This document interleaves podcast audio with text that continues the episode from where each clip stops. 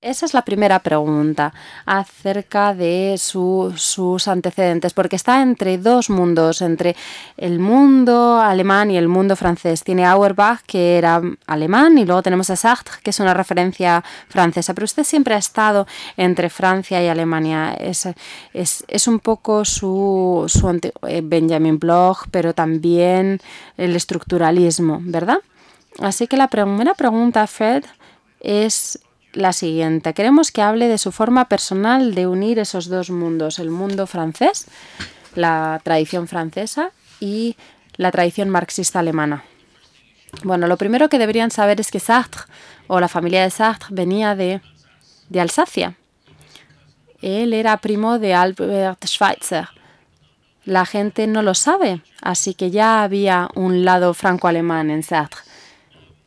Bien, esta autobiografía intelectual no estoy seguro de entender lo que es eso. Traté de escribir una, pero no funcionó bien. Creo que Ramón a lo mejor me puede ayudar a construir mejor esto pero la principal pregunta será cuál piensas, qué es lo que piensas tú, qué es mi, mi, estilo o qué es lo que quieres escuchar, pero eso no sé muy bien qué es. Y yo he de decir que mi trayectoria, mis antecedentes son como ha dicho Ramón, o como ha indicado Ramón, eh, se inician en los 50, no tanto en los 60.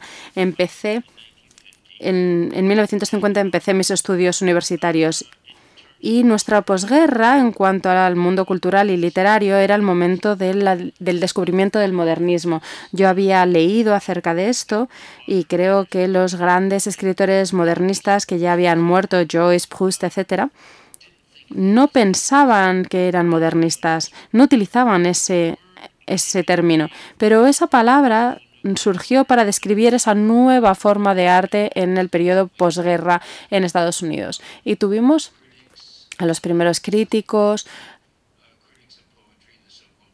los nuevos críticos de poesía. Y para mí, lo que yo estaba leyendo en aquella época, como, como precoz joven y como, como ratón de biblioteca, era sobre todo Pound, Ezra Pound, cuya política no me afectaba en absoluto, pero cuya noción de la literatura y la relación de todas estas culturas, China, el mundo antiguo, etcétera,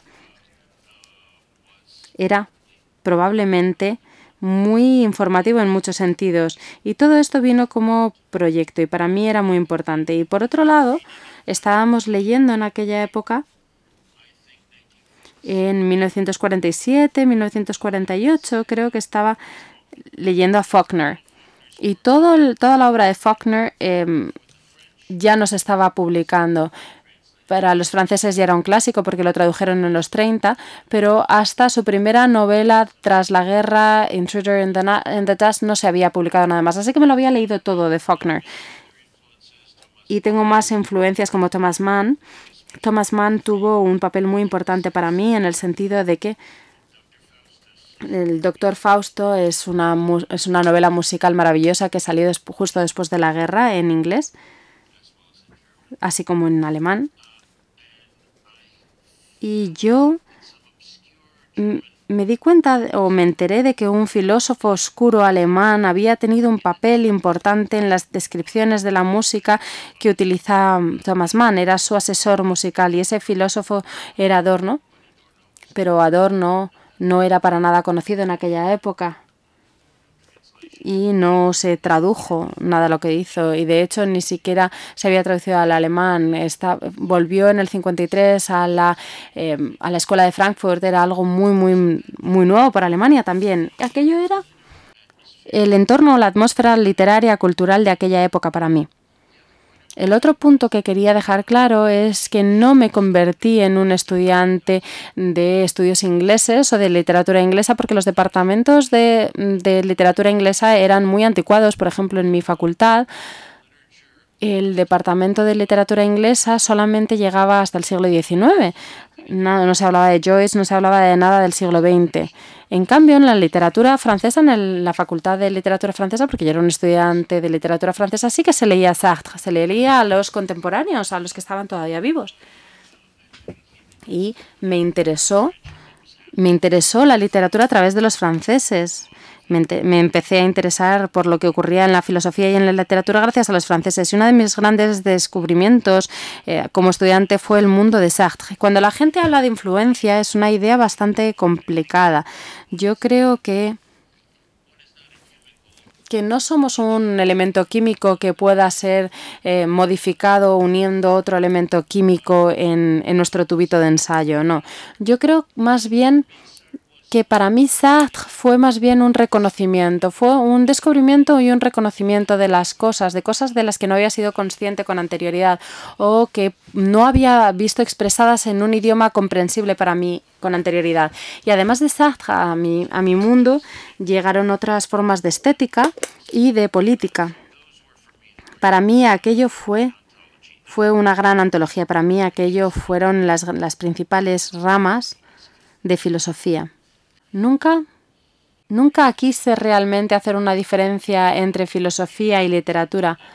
Yo creo que se, se leen las dos cosas y las dos son, son formas de, de aventura, y las dos son la invención del, idioma, eso es lo que debería decir. Tanto la literatura moderna, todos los escritores modernos estupendos inventan un dialecto, un idioma. Yo no estoy de acuerdo con Wittgenstein en que no existen idiomas privados. Yo creo que todos los autores modernos son autores o inventores de una nueva, de un nuevo idioma, de un nuevo dialecto. Si leemos a D.H. Lawrence, si leemos a distintos autores, eh, vamos aprendiendo poquito a poco su idioma y después, obviamente, obviamente nos podemos cansar de su idioma y pasar a otro autor. Son pequeñas religiones también, por así decirlo. Son las religiones de distintos autores modernos. Y lo mismo se puede decir de los filósofos. Esas, esas lenguas pueden no ser bonitas, no pueden no ser lenguas filosóficas bonitas. No sé si Heidegger para ustedes es un escritor que tiene un idioma bonito, aunque es muy distintivo. Kant puede no ser muy no puede puede ser algo que no sea muy bonito, pero aún así son idiomas específicos que aprendemos y yo creo que la filosofía y la literatura son en ese sentido invenciones. Yo creo que no nos convertimos a una filosofía, no nos no no encontramos nuestra filosofía cómo se encuentra una religión, sino que más bien aprendemos un código y podemos después encontrar códigos para pasar de una filosofía a otra. Yo creo que todavía estoy profundamente dentro del mundo de Sartre, soy muy, muy de Sartre, aunque ya no utilizo su idioma tanto como lo hacía con anterioridad. En cuanto a la pregunta de Ramón, era muy normal que fuese a Francia como estudiante de literatura francesa, que fuera a Francia y pasara algo de tiempo en Francia. Pero en aquella época estaba también aprendiendo un poquito de alemán, no en serio, pero estaba aprendiendo alemán. Así que viajé hasta Alemania y de pronto pensé, ah, este es otro idioma. Esta cultura es otro idioma. Los espacios que seguían allí, porque estamos hablando de después de la guerra, había mucha destrucción, pero esos lugares eran totalmente radicalmente diferentes a Francia, así que el siguiente año estudié en Alemania y esos fueron realmente los dos idiomas que, que, que aprendí. Esos son los dos idiomas que hablo con, con, con bastante fluidez. Pero creo, no sé dónde debería empezar esta historia en concreto, pero en los últimos 20 o 30 años en los Estados Unidos, porque no sé cuál es la situación en otros países, pero ha habido un choque muy violento, por ejemplo, en el marxismo entre la tradición francesa o una, una tradición estructuralista y una una tradición alemana o de dialectos y la gente se alineaba tras uno de los dos bandos y atacaba al otro bando por distintos motivos. Y y yo siempre me he encontrado en medio de este choque, porque los franceses pensaban que era demasiado alemán y los alemanes pensaban que era demasiado francés.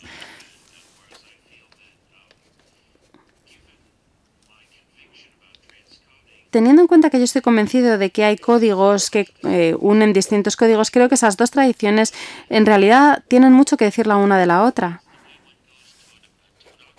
Es un poco como cuando vamos a un oculista y nos pone una lentilla o nos pone un cristal y nos dice, ¿con esto ves mejor o ves mejor con esta? Creo que cada lenguaje filosófico, cada idioma nacional también tiene una zona en la que hay mayor claridad, en la que la imagen es más, más, eh, más definida. Y hay cosas que se podemos decir, pero otras, otros idiomas tienen una zona distinta. Y hay cosas que ese idioma no puede decir. Así que creo que para mí queda claro que que hay cosas que puedo decir en francés que no puedo decir en alemán y hay cosas que puedo decir en alemán que no puedo decir en francés. Y lo mismo me pasa con inglés y seguramente si hablase suficientemente bien español sabría que tiene una zona específica para poder articular claramente determinados conceptos. Hay, hay, realidades en las que solamente existen en un idioma determinado y esas realidades no es que no existan para los otros idiomas, sino que sino que esas otras realidades están un poquito más difusas en otros idiomas. Y yo creo que eso es lo que es eh, lo que marca la diferencia en mi obra. Es el hecho de que he contado con esas dos tradiciones. Y esas dos tradiciones finalmente demostraron ser una representación de de cosas que parecían muy distintas, el estructuralismo por un lado, dialéctica por otro lado, pero, pero curiosamente, para mí están relacionadas. el descubrimiento estructuralista de las oposiciones, para mí, está muy relacionado con la utilización dialectal de las oposiciones. Así que creo que es útil ir de un lado a otro constantemente, pero las personas a las que no les gusta esto consideran que es ecléctico y que no merece la pena que simplemente unir contrarios. Es, yo creo que esa es suficiente, es mi respuesta suficiente. No, no es suficiente. No es suficiente, pero ya me ha respondido a la siguiente pregunta, así que muchas gracias. La siguiente pregunta era cómo se pueden unir cómo se pueden eh, eh, unir algunos libros suyos, como por ejemplo el marxismo, el Giorno, pero también ha estudiado a Levi Strauss, a Grimas, a Emil Bartz, Hams Left, ¿Cómo se pueden unir a los formalistas y a la historia? Y cuando hablo de historia me refiero a que en español se dice que es usted un formalista o algo así, un formalista. Con un ojo vemos la historia y con otro ojo observamos las formas. Y, y usted quiere mirar con sus dos ojos los dos ámbitos, así que podría podría hablar de, esa, de ese problema, el de utilizar distintas lentes. Bueno, sabe a lo que me refiero. Los dos primeros libros que hice después de mi tesis eran Marxismo y Forma en la tradición alemana y Los presos del idioma sobre la tradición francesa. Fueron los dos primeros libros que publiqué después de mi tesis. Y yo realmente creo que Los prisioneros de la lengua fue la primera en traducirse al español, mm, aunque no estoy seguro porque creo que lo hicieron en Perú, a lo mejor fue en latinoamericano, pero se suponía que los dos iban a ser parte del mismo libro, pero mi editor, que era muy sabio, dijo, no, es demasiado, vamos a dividirlo y hacer dos libros, publiquémoslos como dos libros, y fue una decisión muy sabia.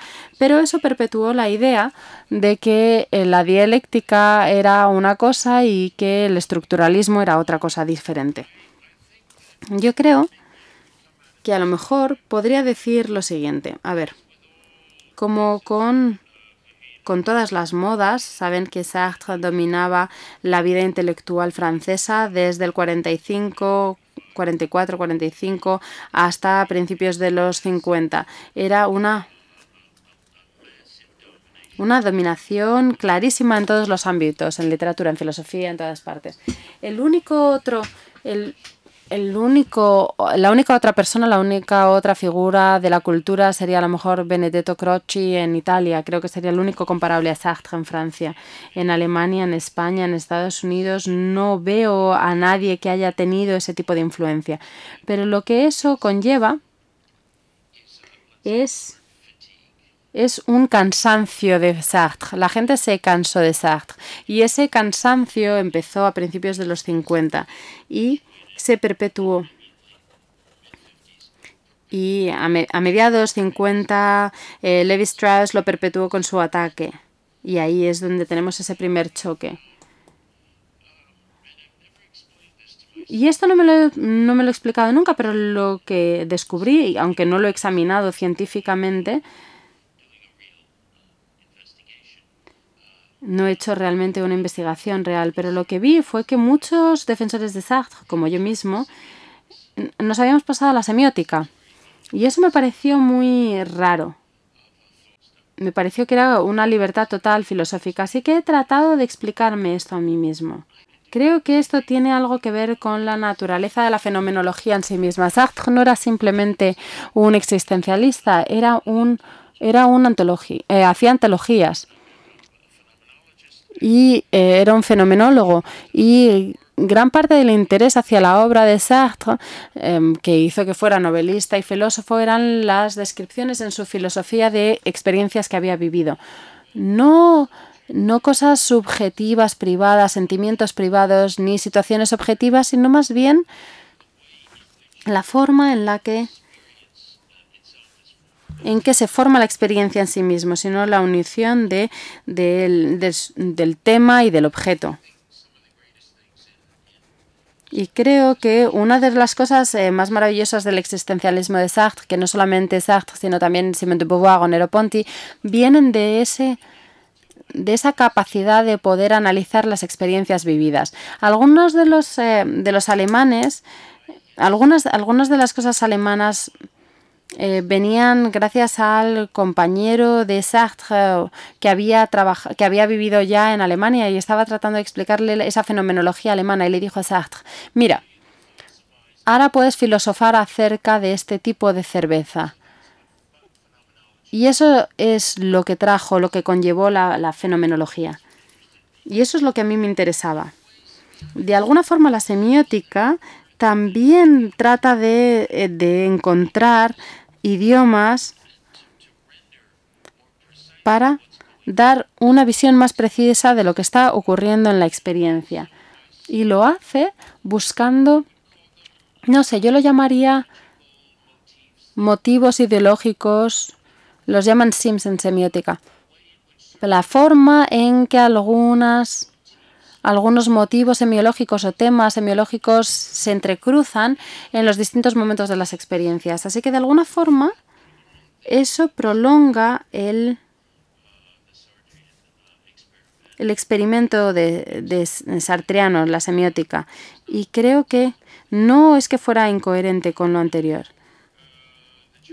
Y en cuanto a la tradición alemana, como ya dije antes, Creo que esas mutaciones entre los estructuralistas cuando redescubrieron, cuando redescubrieron la dialéctica, cuando eh, establecieron la noción de la oposición binaria que venía de la lingüística, ahí la idea de que nunca pensamos una cosa en cada momento, sino que pensamos en eso y en, y en el contrario. Saussure dijo, si puedo citarle correctamente, los idiomas son sistemas de diferencias sin eh, términos positivos, es decir, que es una relación entre la negación y la posición. Y eso es eh, muy dialéctico, eso ya lo, lo trata Hegel, de hecho. Yo siempre he pensado que estas cosas se complementan las unas a las otras. Y dado que he mencionado la ideología, debería decir que esa fue una, ese fue uno de mis esa fue una de mis preocupaciones fundamentales, es decir, eh, analizar la ideología, dado que esto es algo que está presente en el día a día. Creo que el, el término sociológico valores no es bueno, no es un buen concepto, es un concepto negativo. Los valores son esas pequeñas ideas que están en nuestra cabeza o, o, algo, pero yo creo que eso no es de gran ayuda. Pero las ideologías, sobre todo cuando las eh, examinamos a través de estos métodos de, de oposiciones estructurales, eso para mí sí que es algo básico. Y es básico para la política, es básico para la literatura, dado que la literatura en sí misma es una formación y una expresión de ideologías. Creo que sería incorrecto pensar que el único interés que los políticos como yo tenemos acerca de la literatura es la denuncia y demás, o encontrar qué tipo de malas ideologías están, están presentes en distintas obras para poderlas denunciar. No, yo, yo creo que todos tenemos ideologías y yo creo que se trata más bien de ver y articular, aclarar qué es lo que nos estamos jugando, qué es lo que forma la esencia de, de una obra en concreto. La verdad es que está siguiendo el hilo perfectamente. ¿Qué pasa con el vaso? ¿Cambió algo entre los 70 y los 80? ¿Empezaste a leer más, más filosofía y menos literatura? ¿O es que empezaste a añadir la semiótica, las series de televisión, arquitectura, edificios, películas? Este cambio tiene mucho que ver con tu estilo. Y esto es lo que estamos tratando de describir, esa combinación entre el mercado global y cualquier artefacto cultural. Eh, el hecho de que no paras de viajar por todo el mundo, desde los años 80 no paras de viajar por China, Nueva Zelanda, Alemania, Sudamérica, y has incluido en tus libros todos estos mercados globales llenos de cosas, de series de televisión, de, de edificios. Pero esta escala global está en un ojo y yo creo que con el otro ojo eh, te veo a ti en casa, con tu, eh, con tu máquina de escribir local. Yo creo que combinas este, este mercado fascinante con eso otro. Pero cuando vuelves a casa, estás ahí delante de, de, esa máquina, de esa pequeña máquina, tu máquina de escribir, que no es una máquina global. Puedes combinar esta vida loca, dando vueltas por el mundo, con, con, con esta pequeña industria eh, casera con tu eh, máquina de escribir, porque todo el mundo sabe que, que tú creas tus libros con esa mentalidad de, de artesanía, de industria doméstica.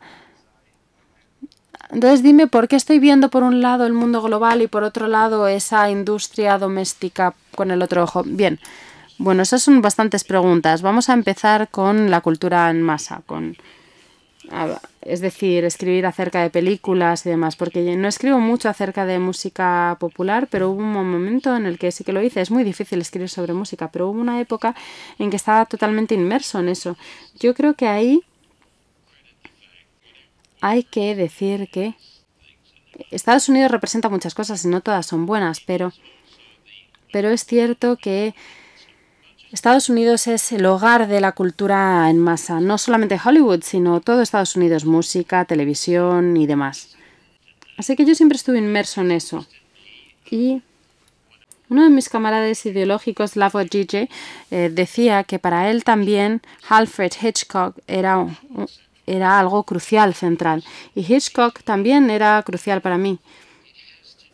Y creo que tiene que ver con la forma en que en Hitchcock el mundo de las, de las películas populares toma una, una concentración muy formal y se presta a ser idioma fílmico para analizar el mundo de las películas. Yo diría que las películas han vivido con ese idioma underground desde que empezó. Sartre por primera vez fue al cine cuando tenía tres o cuatro años. Su madre le llevó cuando tenía tres o cuatro años. Estoy hablando de 1903 o 1904. Y hay un pasaje maravilloso en, en sus memorias orales donde dice, así fue como a aquella edad se dio cuenta de lo que era el concepto de contingencia de contingencia, es una idea medieval, pero obviamente eh, está viva también en la filosofía moderna. ¿Cómo fue esto? Pues bien, porque él dijo que en, en, el teatro, ante la pantalla, todo en la pantalla tiene sentido, todo está lleno de sentido, pero luego se acaba la película, salimos a la calle, hay coches, hay gente, como en las grandes ciudades, porque obviamente él creció en París, y nada tiene sentido, nada tiene importancia. Y de pronto entendí la diferencia entre el sentido y este tipo de accidente, por así decirlo, que era la contingencia. Bien, ahora vamos a otra gente. No sé eh, cuál era el papel que tenían las películas para Heidegger, no sé si tenía un papel, pero para toda la escuela de Frankfurt Adorno escribió muchas cosas horrorosas acerca de la cultura masiva, como por ejemplo el jazz y demás, pero entiendo que, que iban, a las, iban al cine tres o cuatro veces a la semana. Iban a ver las películas de Hollywood horrorosas, esas que él condenaba. Así que creo que las películas han estado siempre en las bambalinas de la vida intelectual sin ser conscientes de que estaban, de que estaban presentes. Y para mí fue muy importante tratar de encontrar formas de hablar de, de esa cultura de la mm, cinematográfica en la que yo estaba tan inmerso. Y yo me di cuenta de que la primera vez que me dejaron ir al cine solo fue en el 43. El cine estaba cerca de mi casa, había tres había distintas películas todas las semanas y yo iba a ver todas esas películas hasta 1950 cuando me fui a la universidad. Así que vi todas las películas que se hicieron en Hollywood desde el 1943 a 1944 hasta 1950. Esas son muchas, muchas películas y eso obviamente forma, forma el punto de vista de, de las personas. Y el lado internacional surge del hecho de que Hollywood es una de nuestras principales exportaciones americanas y también es una herramienta política. Cuando nosotros hicimos el Plan Marshall, con Francia, por ejemplo, y con Alemania y con el resto de, de Europa, en los tratados los americanos insistían en que se admitiesen las películas americanas. Es muy difícil bueno, eso ya, ya no es así, pero era muy difícil para los países después de la Segunda Guerra Mundial poder reiniciar su industria cinematográfica, porque de pronto llegaban allí todas aquellas películas americanas, les, les inundaban con, con películas mm, americanas. De hecho, en, en el Reino Unido tenían tenían algunas comedias, pero Hollywood arrasó con ello y empezaron a hacer cosas simplemente convencionales. En Alemania estaban empezando a tener su propia cultura cinematográfica y aquello fue arrasado también por Hollywood y solamente hicieron lo que llamaban los krimis, que, es, que eran thrillers tipo Wallace, es decir, de, de nivel muy bajo. Así que Hollywood era una primera parte de aquella estrategia internacional que era tan interesante estudiar y el ver cómo, cómo reaccionaban otros países y ver cómo podían hacer también películas que fueran totalmente distintas a las de Hollywood, se convertía en parte de la historia. Se, se convertía en parte de la historia de la literatura comparada internacional. No solamente era parte de la historia del cine.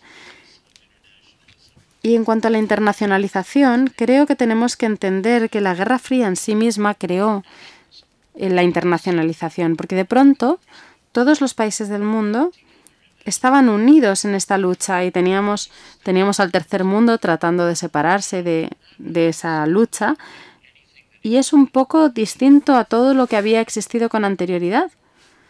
El mundo, eh, el mundo antes de la Segunda Guerra Mundial no estaba unido de esa manera ni siquiera en el siglo XIX, obviamente, pero de pronto se, empezaron a establecer relaciones internacionales que eran ineludibles. Y has mencionado la fecha 1980. En torno a los 80, en torno a 1980, creo que todo cambió. ¿Quieres que siga o quieres decir algo al respecto? Creo que me gustaría volver a ti yendo al cine. ¿Cómo puedes unir todas estas cosas en frente a una máquina? Como composición. En cuanto a términos de composición, ¿estabas absorbiendo cosas durante tus viajes y cuando estás en casa de alguna forma compones algo o cómo funcionas? Ah, esos son los misterios de lo que nos atrae a cada uno. Creo que en primer lugar tenemos que analizarnos a nosotros mismos. Tenemos que analizar nuestras propias fascinaciones hacia determinadas cosas. ¿Y por qué? Por eso creo que la idea de las grandes obras es un concepto un poco erróneo. La crítica siempre trata de explicar lo que nos fascina de distintas obras. En cuanto a los temas, temas para crítica o para análisis, yo diría que a lo largo de los años he, llegado a entender que lo que realmente me parece interesante es la narrativa. Y las novelas y las películas tienen eso en común. Puede que otras artes tengan también en común la narrativa. En la época en la que me interesaba la arquitectura, me preguntaba a mí mismo, ¿cómo ¿Cómo puede, cómo, puede ¿Cómo puede describirse la arquitectura en términos narrativos? Le Corbusier tenía una idea de la trayectoria, es decir, que el, espacio de una casa se formaría mediante proyecciones. ¿Eso es narrativa o no? Puede que más adelante, cuando hablemos de la música, podamos pensar en eso también. Y eso es lo que creo que puede parecer muy distinto para otras personas, pero para mí son simplemente cuestiones de narrativa. Y la narrativa para mí es fundamental, fundamental para las experiencias personales porque nos contamos la historia de esas experiencias que hemos tenido. Es por lo tanto fundamental para el psicoanálisis y también fundamental para la historia. ¿Qué es la historia sino hacer que acontecimientos en bruto se conviertan en parte de una narrativa y el conflicto de esos, de esos elementos en esa narrativa? Me he dado cuenta de que todo esto emerge en la esfera pública, en los periódicos, en la televisión, etcétera, en los años más recientes o incluso en estas últimas décadas. Y es algo de lo que todo el mundo está hablando. Todo el mundo habla ahora de la narrativa, pero es de algo de lo que no se hablaba en los 50, en los 40. ¿Cuál es la narrativa de estos acontecimientos? El presidente nos, eh, nos dio esta narrativa. Eh, la palabra narrativa, por lo menos en Estados Unidos, es omnipresente. Es una especie de reconocimiento de que de que nuestro sentido de la realidad siempre toma la forma de la narrativa. Las diferencias entre esas narrativas y sus choques, porque creo que, que en la vida intelectual siempre se da un choque entre narrativas, un conflicto de narrativas. Y todo eso se basa en esa narrativa profunda. No quiero hacer ontología al respecto, pero creo que la narrativa es, es un espacio fundamental para entender la realidad, o por lo menos para mí lo es, y es básico en mi obra. Tenía otra pregunta acerca de la diferencia entre hacer una película o una ópera, un libro, un libro o un, o un edificio, porque un libro es algo que haces en tu casa, pero tú quieres ir hacia adelante, así que vamos a pasar a la siguiente pregunta. Es una pregunta acerca de de cómo entiendes la relación entre el contenido y la forma. Y como sabes, has descrito ese cuadro con cuatro opciones. En primer lugar, el contenido del contenido, que es la historia, las realidades psicosociales, y después tenemos la forma del contenido, que es la ideología, las representaciones de ese contenido. Después está la forma de la forma, eso significa eh, formas y estética pura, pero después nos concentramos en este rincón en el contenido de la forma. Y esto tiene que ver con lo que tú estabas diciendo. Pero mi pregunta es, tal y como yo entiendo este rincón del cuadrado, y no sé decir esto en inglés, pero en español es que no estás intentando cuadrar el círculo, sino hacer circular el cuadrado. En, este cuadra en esta esquina de la, del cuadrado lo que le dices a la gente es, cuando estás buscando el, el sentido político de algo, espera, porque ahí suele haber un, suele haber una diferencia. Es un poco como los ojos, no trates de unir los dos ojos. Por un lado tenemos la forma y por otro lado tenemos el lado político, pero tú has tratado de, de unir los dos ojos muy rápido y eso y no se puede, hay, eso lleva tiempo, a veces tenemos que mantener esa diferencia, hay que mantener ese hueco que, que se encuentra entre los dos. Y también en tu obra, cómo unes el contenido y la forma. Mm, sí, es una oposición que a menudo se considera que es muy bruta o cruda y que eh, filosóficamente no se puede mantener, no se puede hablar de forma y de contenido seguramente se ha abusado de esta noción en críticas literarias antiguas, pero yo creo, en realidad Ramón habla de Hamslef, un lingüista danés que fue el primero que insistió realmente en esto y la verdad es que no quiero hacer que esto sea muy complicado, pero él insistió en que la obra tiene contenido y es material en bruto. Entonces estás escribiendo una novela y quieres quieres sacar tu materia prima de los suburbios. Entonces los suburbios se convierten en el contenido social de tu obra y lo escribes de una forma determinada, de conformidad con algún patrón y eso es la forma. Bien, lo que Hamser decía fue que el contenido, el contenido que es la vida de los suburbios, ya tiene una forma, una forma propia, ya está formado. Y el escritor, el autor, no impone una forma a ese contenido, sino que saca la forma de ese, de ese contenido, la forma del contenido. Y por otro lado, por lo tanto, la forma del contenido es algo histórico, es algo que ya está ahí. Hay determinadas historias de las que no mm, podemos hablar. No podemos contar algunas historias de los suburbios. Hay narrativas que ya no están ahí, hay experiencias que no están ahí. Las personas suelen dejar suelen dejar esas cosas en los fines de semana, en los fines en, por la noche, pero durante la semana se van a la ciudad, tienen otro tipo de experiencias posibles. Entonces, si te limitas únicamente a los suburbios, te limitarías a un cierto tipo de contenido que significa que vas a utilizar una forma determinada y normalmente en la, en la televisión americana suelen ser comedias, las comedias se dan en los suburbios. Pero pero eso es histórico, ese, ese contenido es histórico. Los suburbios empezaron en Estados Unidos con la construcción del gran sistema de, eh, de autopistas creado por Eisenhower a principios de los 50. Y esto permitió una expansión de los automóviles, etcétera. Y eso permitió a la gente que viviera en esos lugares que ya no son los, los, eh, el, el campo como antiguamente, sino que son más bien proyectos de desarrollo que están unidos a la ciudad.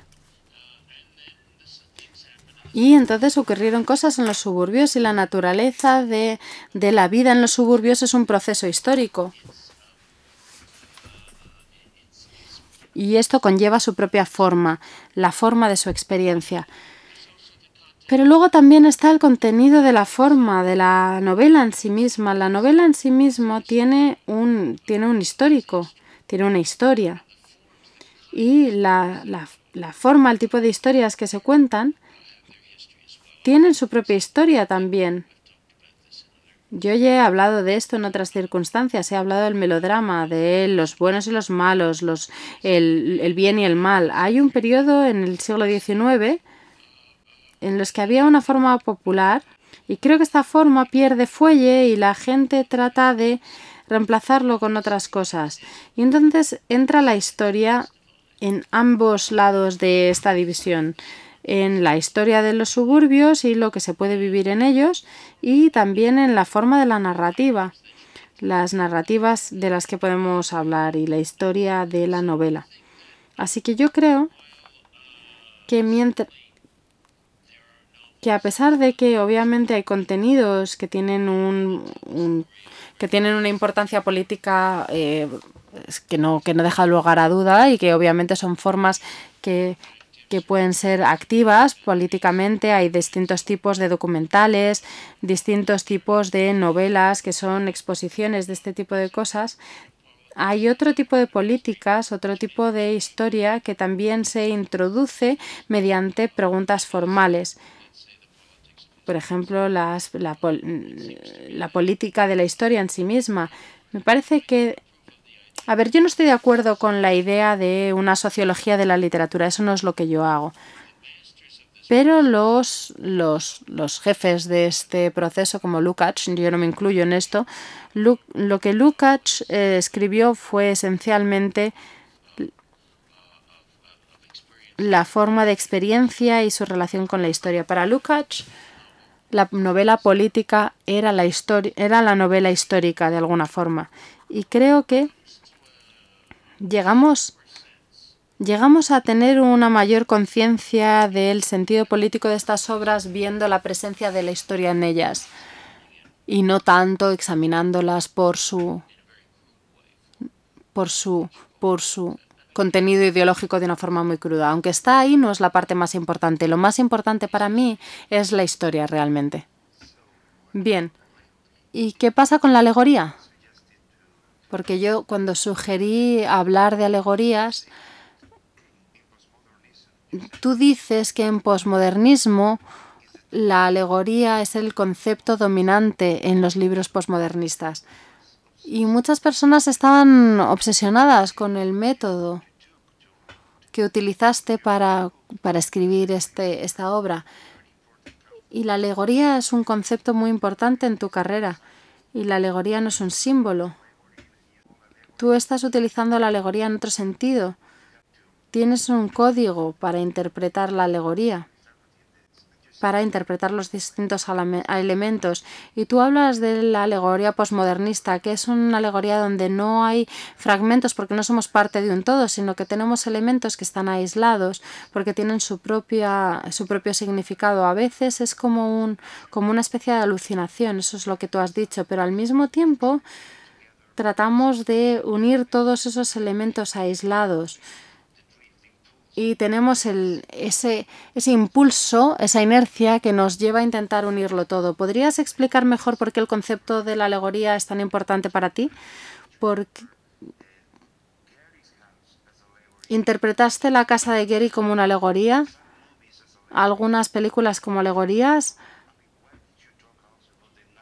¿Por qué hablaste de las alegorías nacionales en, en el debate con Amat. ¿Podrías explicarnos esto? ¿Podrías explicarnos por qué este concepto es tan importante para ti? Sí, por supuesto, la alegoría es, es, un, es un término muy técnico que surge de, del periodo medieval, incluso del periodo de la antigüedad. Y no quiero ponerme demasiado técnico con esto, pero me da la sensación de que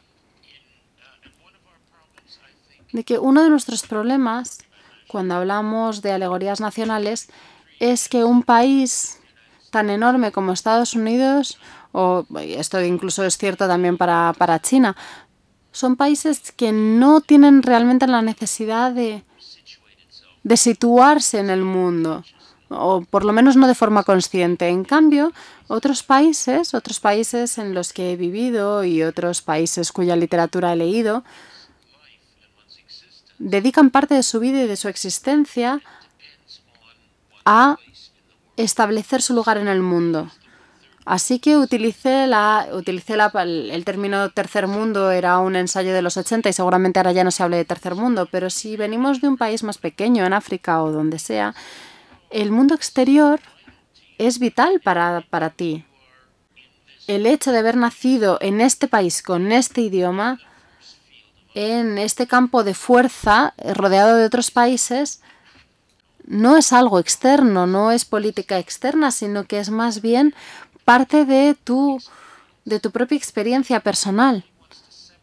Pero todo el mundo quiere separar lo personal y lo objetivo, lo social, etc. Y yo creo que eso es un error. Hablé de este concepto de alegoría nacional y creo que eso significa que que no solo los países se simbolizan a sí mismos en su literatura, sino que su literatura es realmente un intento de de realizar un poco una imagen para explicar lo que, lo que son, lo que hacen, un poco para descubrir la identidad de su país y de sí mismos, por supuesto. Yo no creo que exista la identidad, no soy nequiniano en ese sentido, pero todos tratamos de tener una identidad, eso sí que es seguro. En estas historias individuales también hay una imagen del mundo en general y vemos que hay mm, personas que son, por así decirlo, naciones imaginadas. Y esta totalidad es algo que ninguno de nosotros podemos ver de forma individual desde nuestro punto de vista individual, pero sí pensamos en ello. Y sí pensamos que hay como personalidades eh, importantes. Por ejemplo, cuando yo estaba en China, cuando yo era profesora en China, me daba la sensación de que los chinos no su visión del mundo, sino su alegoría nacional era algo así como esto era estaba China, estaba Estados Unidos, Estados Unidos con la que estaban empezando a ser amistosos, después estaba la Unión Soviética que eran los enemigos y luego los vietnamitas que eran unos desagradecidos, porque deberíais saber que tuvieron una guerra con Vietnam después de que la tuviéramos nosotros con ellos. Así que es como si el mundo fuese una especie de escenario en el que se daban estas personificaciones alegóricas supranacionales y su relación, su, eh, ellos se posicionaban a sí mismos en, en, este país, en un lugar determinado, con relación a estas otras entidades eh, nacionales que por supuesto son imaginarias porque obviamente nadie ha oído a la nunca nadie ha visto a la Unión Soviética o a Estados Unidos etcétera pero es un poco esa existencia fantasmagórica y si vemos si observamos dentro del país cuál es la situación entonces tenemos otras alegorías distintas y son las clases sociales creo que hay gente que dice que ya no existen las clases sociales y yo creo que esas personas eh, están totalmente ciegas. Pero las clases sociales tienen esta eh, existencia alegórica para nosotros. Pensamos en las distintas clases y asociamos determinadas cosas con una clase determinada y nos posicionamos con relación a estas, a estas clases sociales y con relación a esa alegoría interna y parte de eso tiene efecto en lo externo. Si siempre estamos eh, de alguna forma posicionándonos, aunque sea inconscientemente en el mundo y creando un mundo alegórico en torno a nosotros para posicionarnos, entonces, ¿cómo, ¿Cómo puede eso no estar incluido en nuestra literatura o en las narrativas que nos contamos? Por supuesto que está. De hecho, incluso cuando hay una película que no tiene nada que ver con los países extranjeros, no vamos a poder evitar que, hable de ello. Uno de mis análisis, de hecho, hablaba de eso. Mostraba eh, que era una historia de mm, policial y había distintas agencias policiales involucradas. Y yo quería demostrar que aquellas agencias eh, representaban no solamente una estructura de clases, sino una imagen de las de las listas eh, de prioridades que hay en el mundo en sí mismo o los rankings que, que hay. Yo no hago este tipo de análisis de forma dogmática. Freud dijo que Freud que inventó el análisis de los sueños dijo que no se puede analizar todos todos los sueños. Algunos sueños son incoherentes y no podemos sacar nada de ellos.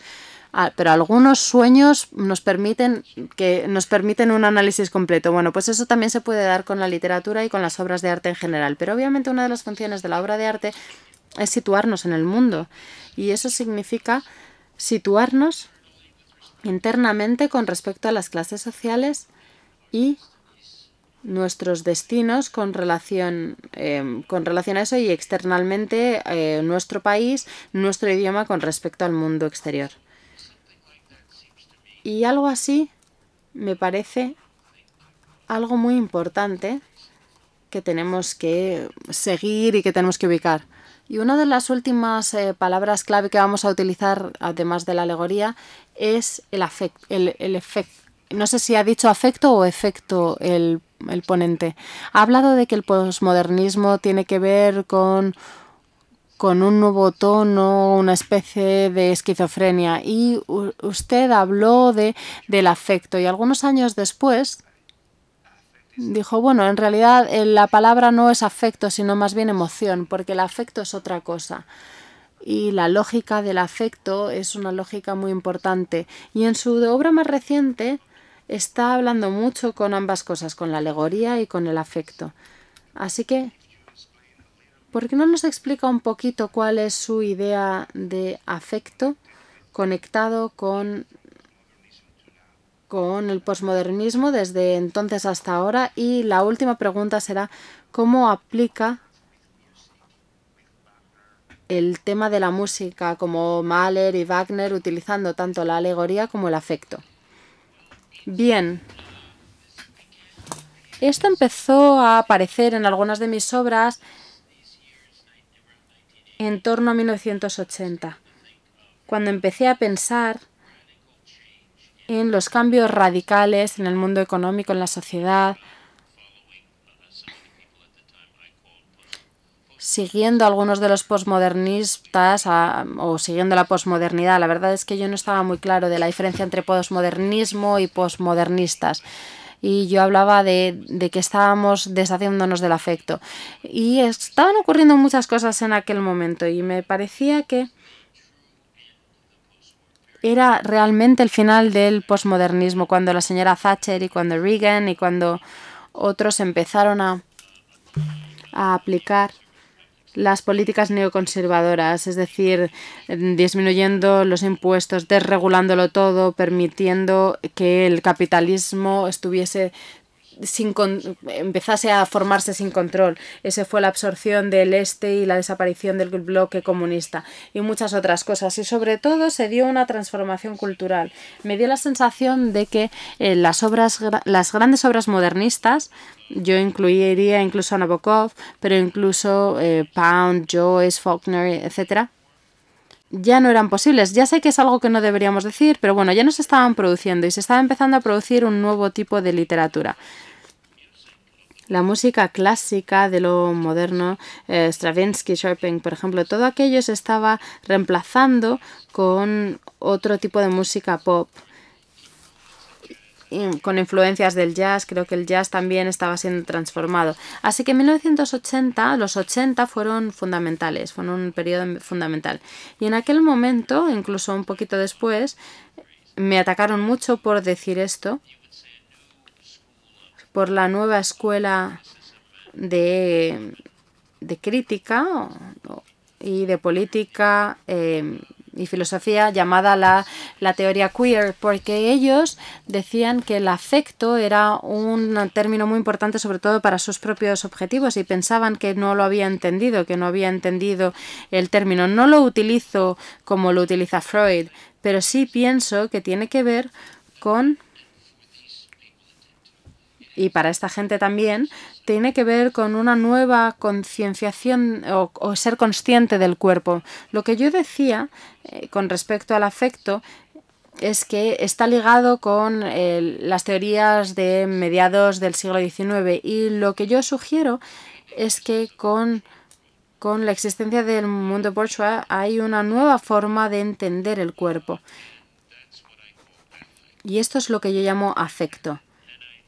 Y yo pensaba que, como os dije, dado que soy estructuralista y soy defiendo también el dialecto o el dialectismo, creo que no se puede hablar de afecto si no hablamos del opuesto. ¿Y qué sería lo opuesto de esta nuevas, este nuevo sentimiento del cuerpo? Las emociones, pero las llamé emociones con nombre, porque para mí eran como objetos.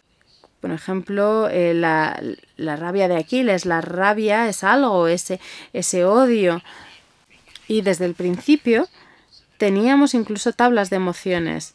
Aristóteles, Descartes, los tratados de las pasiones, las emociones siempre eran de alguna forma eh, ligadas las unas con las otras y se les daba nombres. Es como si fuesen cosas. Y me daba la sensación de que, vale, la gente sigue sintiendo celos, odio, eh, rabia, pero junto con esas sensaciones, junto con esa sensación de posesión, de una fuerza que tiene nombre, había otras cosas que no tenían nombre, que eran un poco la atmósfera del cuerpo, por así decirlo.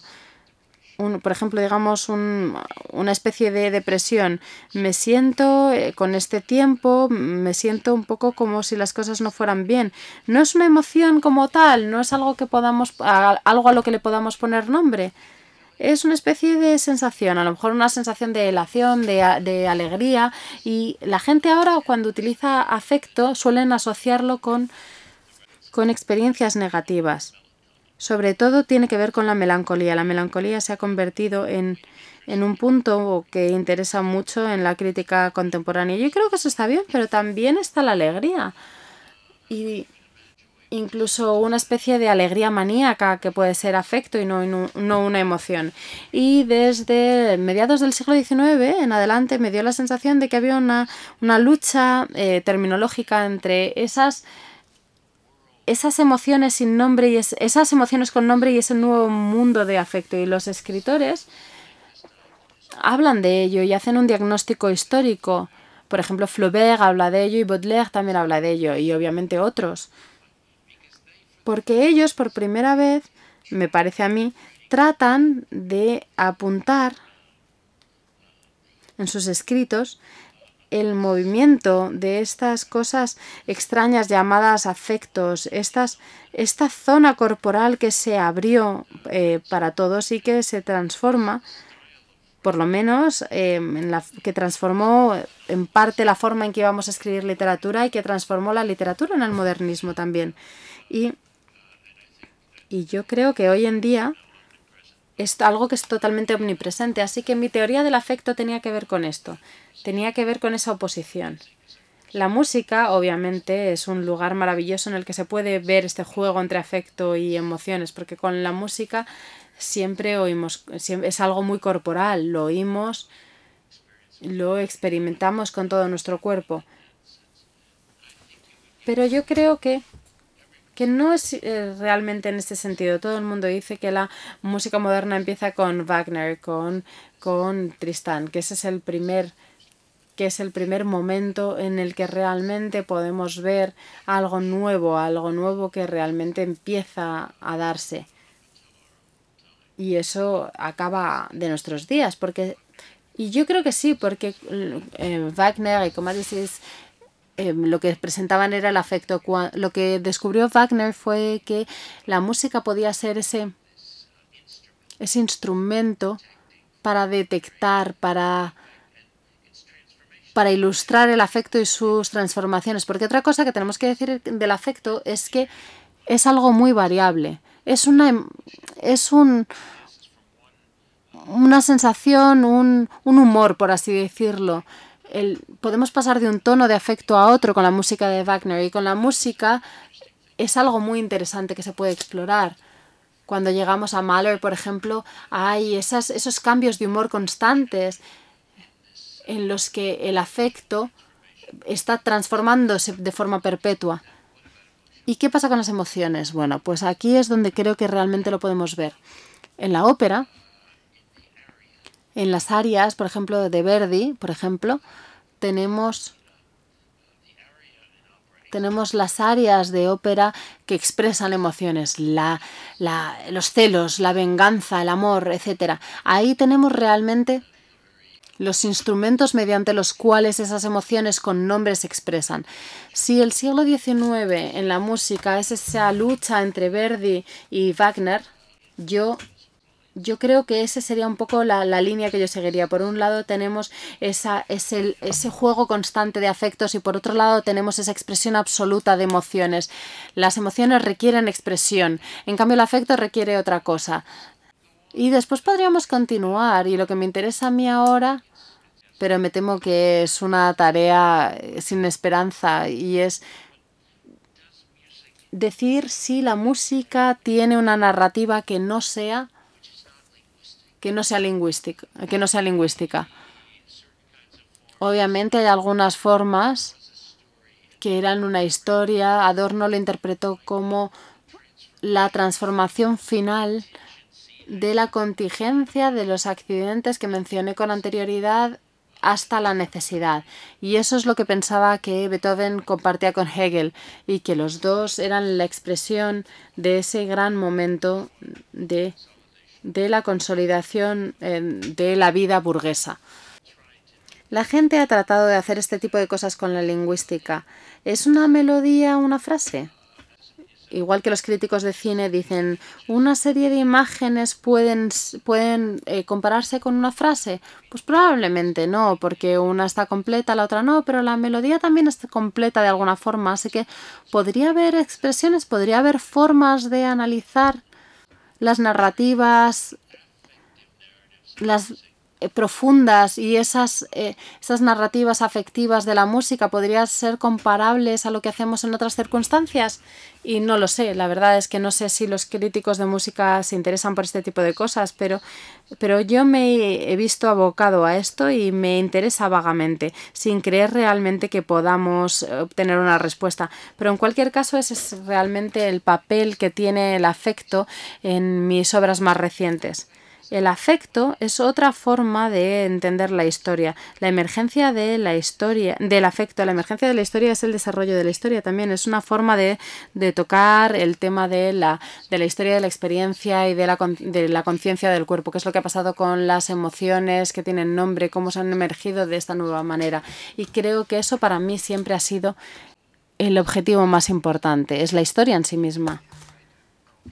Yo la verdad es que invito a todo el mundo a leer todo lo que ha usted escrito, incluso la alegoría en Fausto. También escribió hace muchos años la, el prefacio de Jacques Attali de la eh, economía política del ruido y sé que está ahora terminando una obra sobre Mahler y también habla de eh, también ha publicado un ensayo maravilloso de las alegorías de Wagner, ¿verdad? Y del dramatismo y de las alegorías. Pero yo estaba pensando de Eurotrash, por ejemplo, porque usted hablaba de afectos, ¿verdad? Pero, ¿qué pasa cuando Verdi, eh, cuando, cuando se representa Verdi en China? ¿Cuáles son las repercusiones de las emociones europeas en otros países? Esta es una pregunta, de hecho la he improvisado porque esta no la habíamos pensado. Usted ha explicado muy bien este tema con Wagner con, y Tannhäuser de Holtum, pero yo pensaba, eh, yo pensaba en Wagner en China o Mahler en Hong Kong. ¿Qué pasa cuando la música eh, llega al mercado global? Porque China tiene miles de niños que tocan Beethoven eh, en el piano, son como un ejército y van a colonizar el mundo tocando a Beethoven o tocando a Prokofiev. Tienen miles de personas tocando.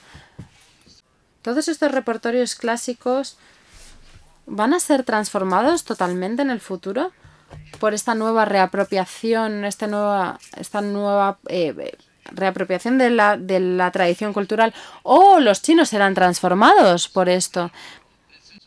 Eso no queda tan claro. Si eso esperamos, dice el entrevistador. Los chinos tenían un dicho que decía, el oeste no puede entender la belleza de los, eh, de los caracteres chinos, porque es un lenguaje en sí mismo es un lenguaje escrito, pero el estilo de los caracteres, de cada uno de los caracteres, es una fuente de placer estético muy importante en China.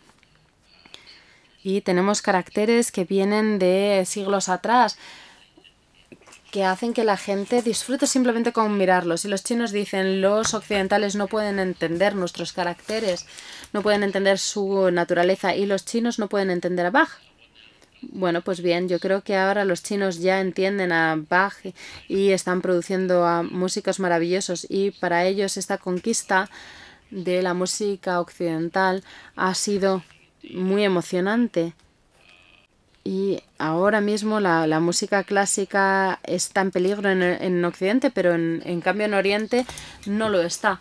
No creo que sea tanto una, un tema de, de culturas extranjeras. Yo creo que los chinos ahora mismo son totalmente comparables al público occidental. Pero creo que es un ámbito en el que la tradición no había penetrado todavía y como, como todo lo demás en China, ahora mismo ha habido una absorción muy rápida y yo veo que hay músicos maravillosos que están ahora mismo siendo formados en China. Así que no estoy seguro de que eso sea un desarrollo tan importante. Bueno, pues tenemos que terminar. Así que deberían invitarle para que viniera usted una semana entera porque tenemos un montón de preguntas todavía por plantearle. La semana pasada aquí un filósofo español dijo que la utopía es una memez, así que invito a la gente a leer, eh, invito a la gente a leer lo que ha dicho Fred en Barcelona sobre la utopía, porque yo no creo que tú pienses que la, que la utopía sea una memez. Habíamos preparado preguntas sobre utopía, pero no tenemos tiempo de tratar esas preguntas. Y me gustaría invitar a la gente a leer su nuevo libro, Mañana usted va a volar desde Madrid y, y está, están esperando en la editorial que usted revise la, la, versión antes de, la, antes de publicar el libro. Así que tenemos un nuevo libro que puede que salga en febrero. Así que entre Navidad y febrero a lo mejor pueden, pueden leer todas estas cosas que él ha escrito sobre la utopía. En cualquier caso, le doy la palabra para que usted clausure esta, esta conversación la verdad es que es imposible conseguir un final perfecto, así que ciérrelo como quiera. Yo diría que Alexander Kruger, que es un es un pensador muy interesante, cineasta, filósofo eh, alemán. La verdad es que no sé si le conocen aquí en España, pero en Estados Unidos no le conocen en absoluto. Y él dijo en un momento dado que el modernismo es el siguiente. Los modernos de alguna forma son antiguos. Ellos son para nosotros ahora lo que eh, Grecia y los griegos eran para las personas del Renacimiento. Y a mí eso me pareció muy interesante porque tenemos una especie de tradición cerrada, una tradición eh, con, con, riqueza del modernismo. Mis, mis, ejemplos no son muy numerosos. Yo empiezo con Rubens en, en, obviamente en pintura, porque Rubens de alguna forma era era el, mejor artista de su época. De, de, todas formas, era el mejor artista para sus, para sus coetáneos. Y tengo también otros ejemplos en música, pero no es tan extenso. Y mi idea era de alguna forma juxtaponer la riqueza de esa tradición moderna del Renacimiento hasta la Segunda Guerra Mundial con las cosas que están ocurriendo ahora en la televisión e incluso en las novelas, en ciencia ficción, etc. Porque creo que estamos en otro periodo y ahora tenemos que saber qué periodo es ese, tenemos que ubicarnos en ese periodo, tenemos que hacer una alegoría de estos, si así lo quieren, y encontrar el cambio, cómo han cambiado las cosas, porque esa es siempre la pregunta histórica que nos planteamos. Y me gustaría acabar con esa, con esa pregunta. Sartre dijo que lo principal no es producir soluciones, sino producir problemas. Las soluciones eh, son algo que cualquier persona puede plantear y después desaparecen, pero producir problemas es un acto de gran creatividad y eso es lo que he tratado de hacer con todo lo contemporáneo, es producir el problema, el problema de esas nuevas obras que no son modernismo. Muchísimas gracias.